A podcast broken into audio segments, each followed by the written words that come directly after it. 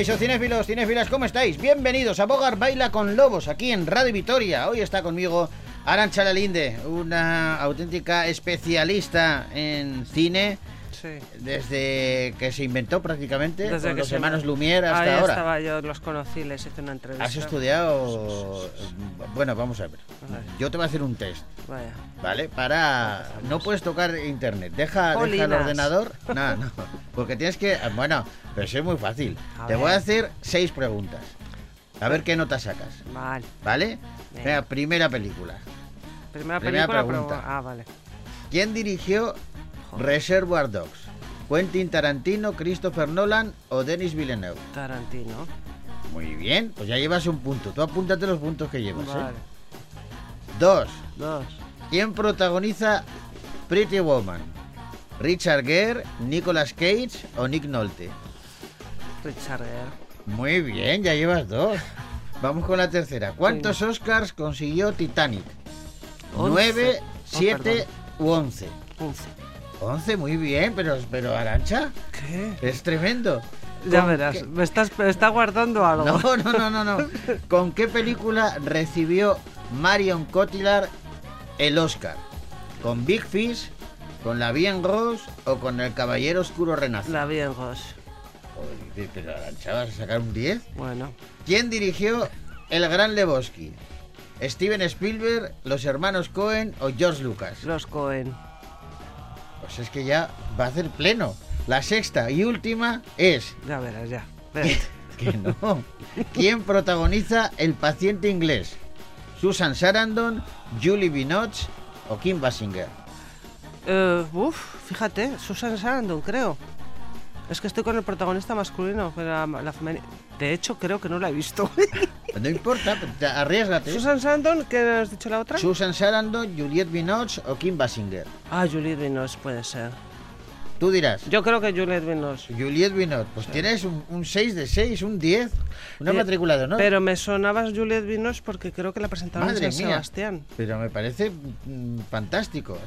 Tenía algunas más difíciles, ¿eh? Pero, pero ya... Joder, en esas caigo seguro. Vamos a Estas llegar... De culturilla momento, general. de momento, ese test... Sí. Otro día, hazme- prepárame un, tú uno si quieres para la semana que viene. Vale, Que yo no lo sepa, claro. claro. De Y- sorpresa. Sí, sí, de sorpresa. Seis preguntas y que también, de que sean... Facilicas. No, hombre, mm, regulares. Regulares. Y con tres respuestas. Vale. Y podemos hacer el comodín del público. Llama... Llamamos a alguien. A ver si... ¿Vale? ¿A quién, por ejemplo? Pues no llamarías sé. tú? Ya- yo a ya- Félix Linares llamarías. Shh, Hombre, claro, pero eso es un comodinazo. Eso es. Bueno, No, no, tiene que ser alguien. Yo llamaría a mi amigo Richard. a Richard, muy bien. Sí, ¿tú? Yo también. No, no, tú no puedes llamar a mí en comodín. Somos rivales. Al mismo que yo. Pues Claro. yo a, a mi amiga Chus. Vale, perfecto. Pues nada, Richard y Chus, preparados, que, calentando, que salís. Damas y caballeros, bienvenidos a Bogar Baila con Lobos.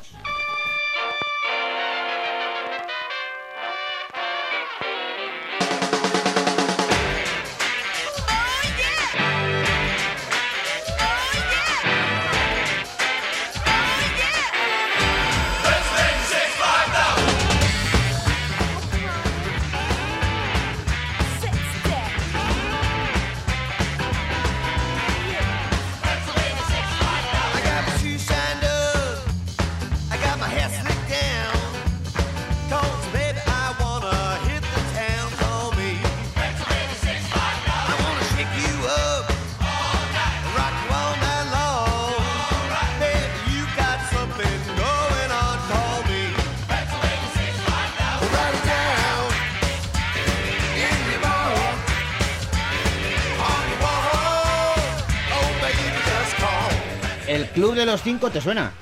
El Club de los Cinco. Sí. Los libros. No, me, no, no, no, no, Ah. no, nada que ver, nada que ver. El Ah. Club de los Cinco es una película que es una película de culto. La dirigió John Hughes en 1985 y eh, habla, bueno, iba dirigida, dirigida sobre todo al público más joven. Eh, eran cinco chavales y chavalas que se los castigan en el colegio Sí. a una habitación eh, porque son de secundaria, son ya mayorcitos, ¿eh? y son castigados en la biblioteca porque, bueno, pues cada uno se ha portado mal por diversos motivos, ¿vale? Y en esa habitación tienen que mm, redactar lo que piensan de sí mismos. Y bueno, pues ahí van a salir la rebeldía, los caracteres muy combinados que tenían. Y la verdad es que la peli eh, fue un auténtico bombazo y se ha convertido con el tiempo en una película de culto, a pesar de que eh, de su elenco poco hay que rescatar. Quizá Emilio Estevez. Mm. eh, puede ser, pero pero pero porque es hermano de Charlie ¿Qué, Sheen, tampoco. qué más está? Pues fíjate, estaban Anthony Michael Hall, Alice Eddy. Jude Nelson y Molly Ringwald, que en su momento Molly Ringwald era la, la Julia Roberts del momento, porque era la que aparecía en todas las películas de adolescentes y, y tenía un éxito brutal, Mm. pero luego desapareció. Ya, ya. Molly Ringwald no, Ah, pues voy a ver no si superó la, el éxito. Si la encuentro por algún lado, ya me gusta. Para abrir boca, Hemos elegido una canción de su banda sonora que la interpretan los Simple Minds. ¿Sí? ¿Sí?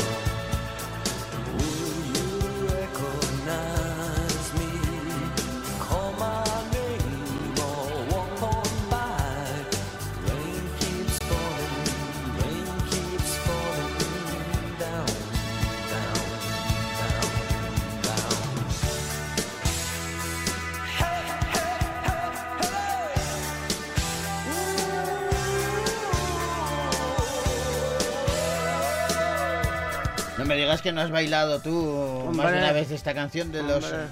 Simple Minds. Simple Minds. Se dice así, ¿no? Simple Mind, porque Así, la, la- la presentación ha sido sencillas. horrible. Pero bueno, en fin. Oye, pues el Club de los Cinco, Sí, tienes que verla, ¿eh? tengo Porque, que verla, sí, sí. eh, de verdad que supuso un hito generacional y dicen que fue la película que cambió para siempre el subgénero de la comedia juvenil. Del 85, me has dicho. Es del que era, ¿no? 85 de Vale. John Hughes y tiene una banda sonora fantástica y una de sus canciones es la que hoy nos ha servido para llegar hasta el momento en el que nos vamos al cine.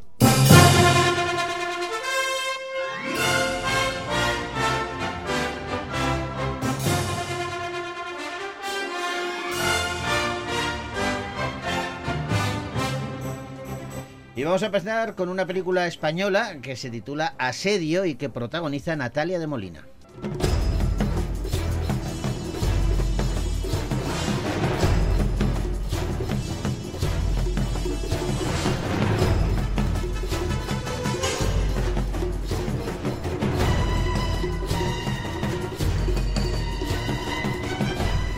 Es un agente antidisturbios eh, que, bueno, pues eh, tiene muchos problemas personales. Entre otras cosas, se encuentra muy poquitas semanas de que sea desahuciada. Todo va a cambiar eh, cuando en pleno desalojo se cruza en el camino de esta mujer una considerable suma de dinero que podría saldar su deuda bancaria. Sin embargo, el dinero permanece a la mafia del realojo que explota a inmigrantes sin recursos. Y la sorpresa llega cuando la protagonista descubre que sus propios compañeros de trabajo, los agentes antidisturbios, han sido los encargados de orquestar dicho operativo para repartirse el botín. Nos vamos preparando, chavales. Parece tranquilo, pero no quiero... ¡Cascos, hostia! ¡Cascos!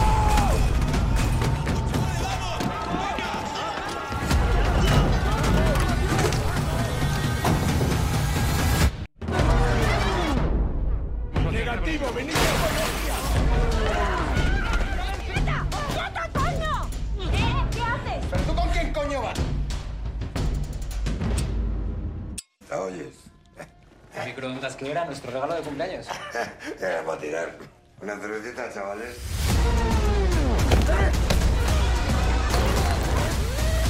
¿Dónde está el dinero?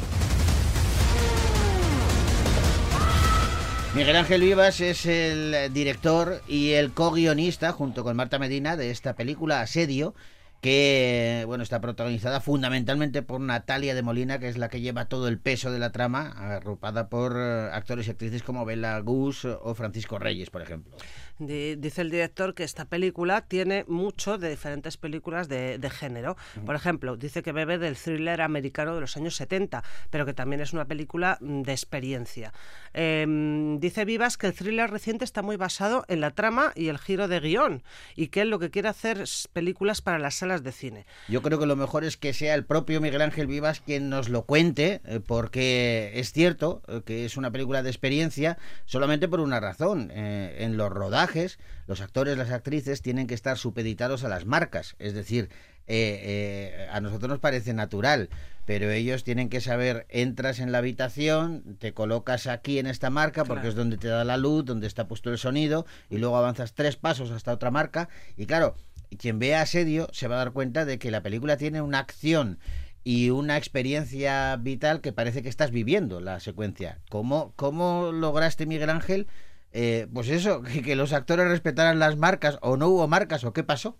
Cuando encontramos el, el edificio donde pasa la, la película, yo lo primero que hice fue, me, me iba allí solo a echar días. Y yo era el, el loco que iba con el guion, por los pasillos, subiendo, bajando escaleras, metiéndome por ventanas, y un guion que ya, que ya estaba escrito, adaptándolo a esa puesta en escena que, visual, de, porque la película sí había una idea que era, como has dicho, que fuera una experiencia. O sea, no queríamos contar la, la, la trama, la ficción ya está muy, muy bien llevada en, televisión, sobre todo un montón de series, que se hacen series, guiones increíbles, y quería que el cine fuera otra cosa, que fuera vivir esa experiencia. Entonces, a partir de esa puesta en escena que ya planteas, muchos ensayos con los actores, pero luego hay una cosa que es verdad, a mí no me gusta tampoco marcar todo cuando llegas a rodaje. Obviamente, lo que pasa en guion, lo que pasa en la historia tiene que estar ahí, lo ensayamos, pero cuando decimos acción siempre es algo nuevo. Y sabemos que, que Dani, el personaje que interpreta a Natalia, por ejemplo, si, si le han pegado una cuchillada, ahora puedo hacer spoiler, pues, pues a lo mejor en un momento le duele al personaje y se para, no en la marca, se para donde le dé la gana, o, o escucha un ruido y se gira un momento. Entonces, siempre veo una verdad en la que el cámara tiene que estar atento, aquí va a ser Natalia, a la vez que Natalia, con todos esos planos secuencia larguísimos, tiene que estar atenta a, a dónde tenía que ir. Entonces, para que hubiera un poco de, de verdad, también por eso el formato, que siempre estoy vi- viendo la experiencia desde el punto de vista de ella y desde la verdad. Y para eso no puedes marcarlo todo. Si todo está, eh, aquí haces esto, aquí te duele, aquí tal, aquí te giras, eh, puede quedar muy, boni- muy bonito, pero se perdería esa sensación de, hostia, que esto está pasando, lo estoy viviendo en primera persona. Bueno, pues está claro, ya lo ha explicado clarísimo y nos eh, podemos hacer una idea de lo que nos vamos a encontrar en Asedio, una peli que podéis ver ya en los cines de Victoria Gasteiz.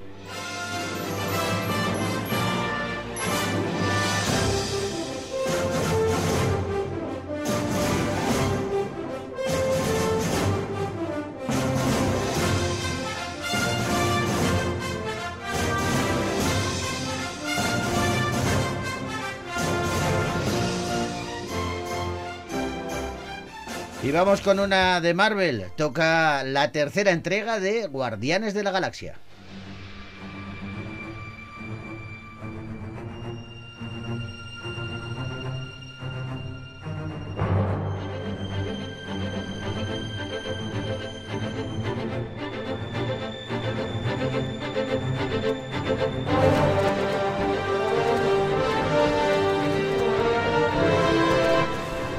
Mira, puede que Thanos eh, o el padre de, de Peter Quill, Ego, sean ya historia, pero la horrible huella que han dejado tras de sí aún se palpa en el seno de los Guardianes de la Galaxia. Para reparar el gigantesco daño que Thanos causó en el universo, se crea un nuevo santuario y tras comprar su local al coleccionista, en adelante dicho lugar se va a considerar eh, un rincón de paz para todos los seres vivos. Sin embargo, Los guardianes no tienen ni idea de la existencia de la vengativa suma sacerdotis- sacerdotisa Ayesa. Su creación, Adam Warlock, o el poderoso alto evolucionador, van a poner las cosas patas arriba y cuando un día la paz se ve alterada, primero tienen que averiguar quién es amigo y quién es enemigo. Voy a decirte algo. Soy Star-Lord. Yo formé los guardianes. Conocí a una chica. Me enamoré. Esa chica murió. Pero luego volvió. Hecha una capulla integral. Por favor. Te has dejado algún detalle importante, pero... Fue así, básicamente.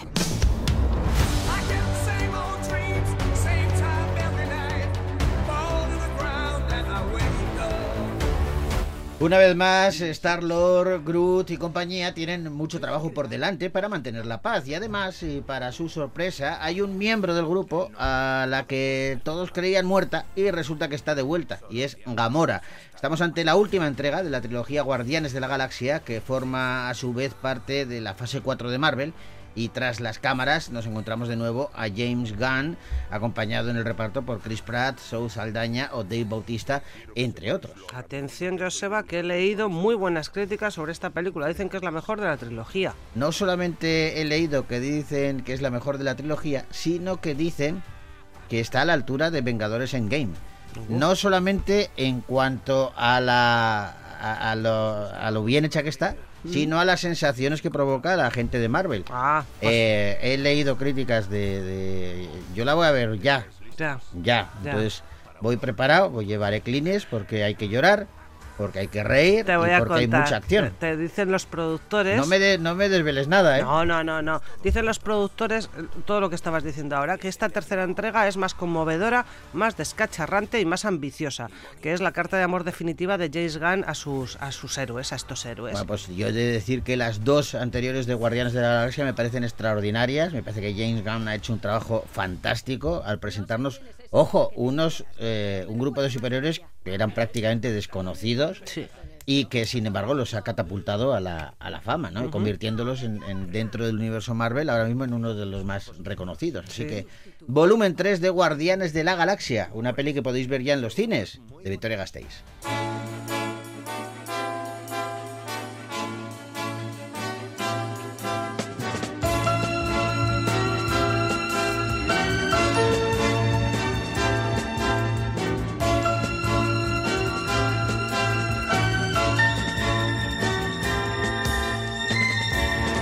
Vamos con una peli que tiene pintaza, es un drama, eh, recrea eh, una sociedad no muy lejana y en un escenario que, que conocemos bien. Hablamos de las buenas compañías.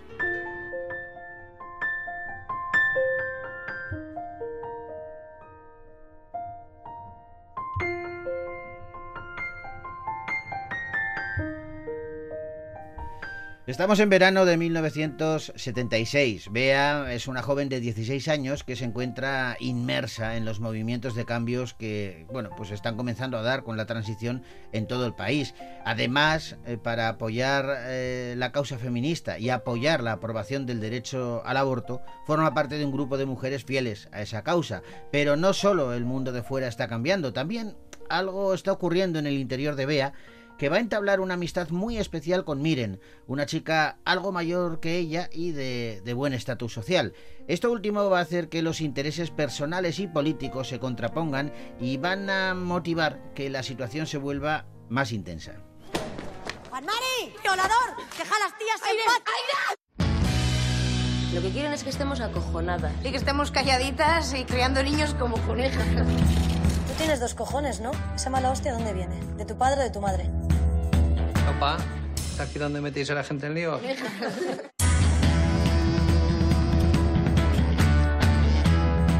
Después te presento a Sagrario, que ahora está desayunando. Vea, ¿tú sabes dónde está la habitación de invitado? Hay que limpiarla. Silvia Munt es la directora de Las Buenas Compañías y ella misma ha escrito el guion junto a Jorge Gil Muñarriz. En el reparto nos encontremos a, nos encontramos a Itziar Ituño, Alicia Falcó o Elena Tarrats, entre otras. Mm. Esta película está inspirada en hechos reales. Es una historia de empatía entre mujeres que tuvo lugar durante la dictadura y que se extendió a lo largo de más de una década, en los años 70 hasta el 85, en la frontera entre España, eh, entre el País Vasco y Francia. Y no se, no se supo de esta historia hasta el año 2015. Bueno, pues mira, lo ha sabido captar eh, Silvia Munt y eh, Silvia, ¿qué, qué, qué significa, qué es para ti las buenas compañías? Para mí lo que es esta película es el homenaje a, a las mujeres y a las mujeres concretamente de una generación. Eh, yo como persona que tenía 17 años, 18 en el 77, eh, me vi casi con la necesidad de explicar lo que significó para nosotros ese- esa explosión de libertad. ¿no? Y nos metimos a escribir este guion que salía de forma embrionaria de estas mujeres que existen y que siguen ayudando a las mujeres. Eh, se- eh, salía de allí y construimos este personaje protagónico donde eh, un poco se resumía mm, también mis vivencias. Es decir, yo, soy hija de padres separados, eh, una chica de barrio, eh, donde te encuentras que quieres reventar un poco todo aquello que te quieren enseñar y que te quieren, te quieren imponer, y te sale ese grito y esa rabia que nos salía en esta generación a todo, a todo lo que nos querían hacer comer, ¿no? Y así pues crece Bea y se va convirtiendo en esta maravillosa criatura que se encuentra eh, en este verano que para ella va a ser definitivo. eh, pues por un lado, con toda la parte social, por otro, con todo el dolor de vivir la realidad de las mujeres, por otro, se enamora, se enamora a pesar suyo, y por otro también, yo creo importantísimo, pasa de ver a su madre como una víctima a verla como una mujer.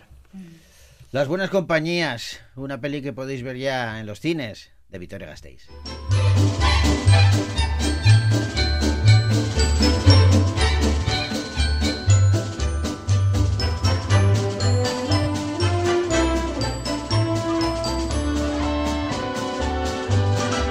Comedia y drama se dan cita en la siguiente película titulada The Lost King.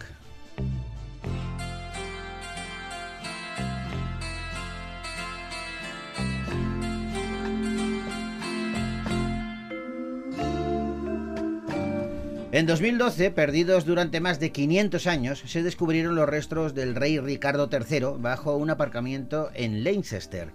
La búsqueda fue organizada por una historiadora aficionada, Philippa Langley, cuya incansable investigación fue recibida pues, con bastante incomprensión por sus amigos y familiares y sobre todo con mucho escepticismo por parte de expertos y académicos. La verdadera historia de una mujer que se negó a ser ignorada y que se enfrentó a los más eminentes historiadores del país, obligándoles a recapacitar sobre uno de los reyes más controvertidos de la historia de Inglaterra.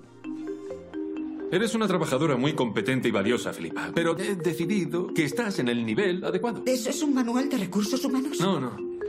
¿Qué mejoraría tu situación? Tener pene. Pues te presto el mío. Últimamente no lo uso. ¿Qué haces? ¿Qué estás haciendo? Tú te vienes al teatro conmigo. ¡Mi reino por un caballo! Me gustaría presentar mis respetos y visitar su tumba algún día. ¿No tiene tumba? ¿Quieres entrar en el grupo? Pareces bastante normal. No lo soy.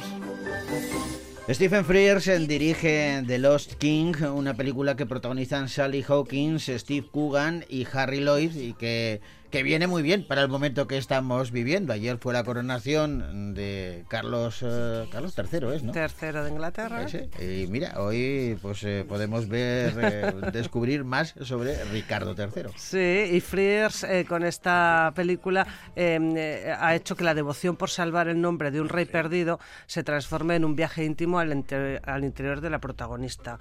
Bueno, pues The Lost King, una peli que podéis ver ya en los cines de Victoria Gasteiz.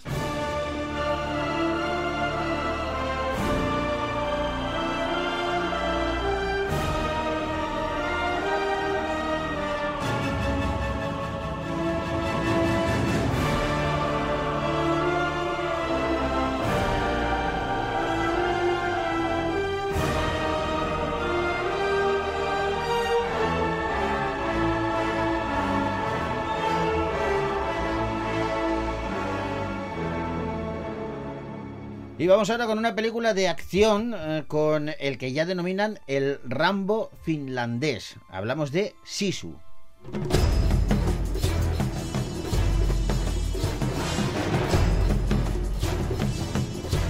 Un soldado retirado descubre oro en el desierto de Laponia. Mientras intenta llevar el botín a la ciudad y comenzar así una nueva vida, sus deseos se ven truncados cuando un grupo de soldados nazis, liderados por un brutal oficial de las SS, van a hacer todo lo posible para que ese oro no pise la ciudad. De este modo se va a desatar una tremenda lucha de un solo hombre contra todo un batallón alemán en la que la sangre y las víspera- vísceras eh, van a salpicar toda la pantalla. ¡Desmonta! El cabrón es un buscador de oro. ¡Somos ricos! Arrodíllate. ¡Dispara ese cabrón! ¡Tenemos oro!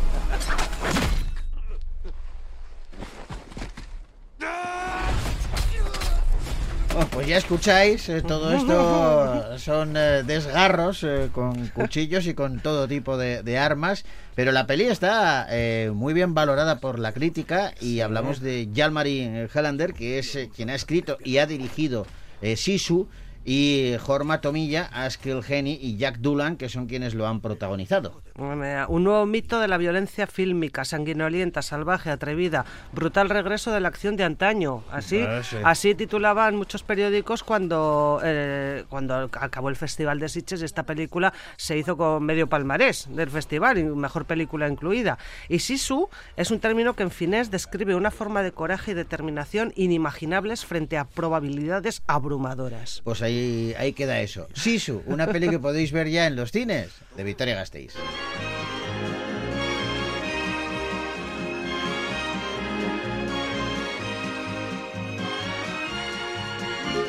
Nos despedimos ya y lo hacemos con un clásico que yo me- y se lo voy a dedicar a mi hermana Mirenchu. Jo, yo también lloro con Que, esta. pero mi hermana, tú no sabes lo que era aquello. Cada vez que poníamos la peli Annie Sí, sí, sí. y cantaban la canción Tomorrow, que Ay, es mañana, Las huerfanitas. la que van a despedir en nuestro programa, unos lagrimones. Pero que tenían un grosor, los lagrimones de mi hermana. Como te esté escuchando. Un beso, Mirenchu. Hasta la semana que viene.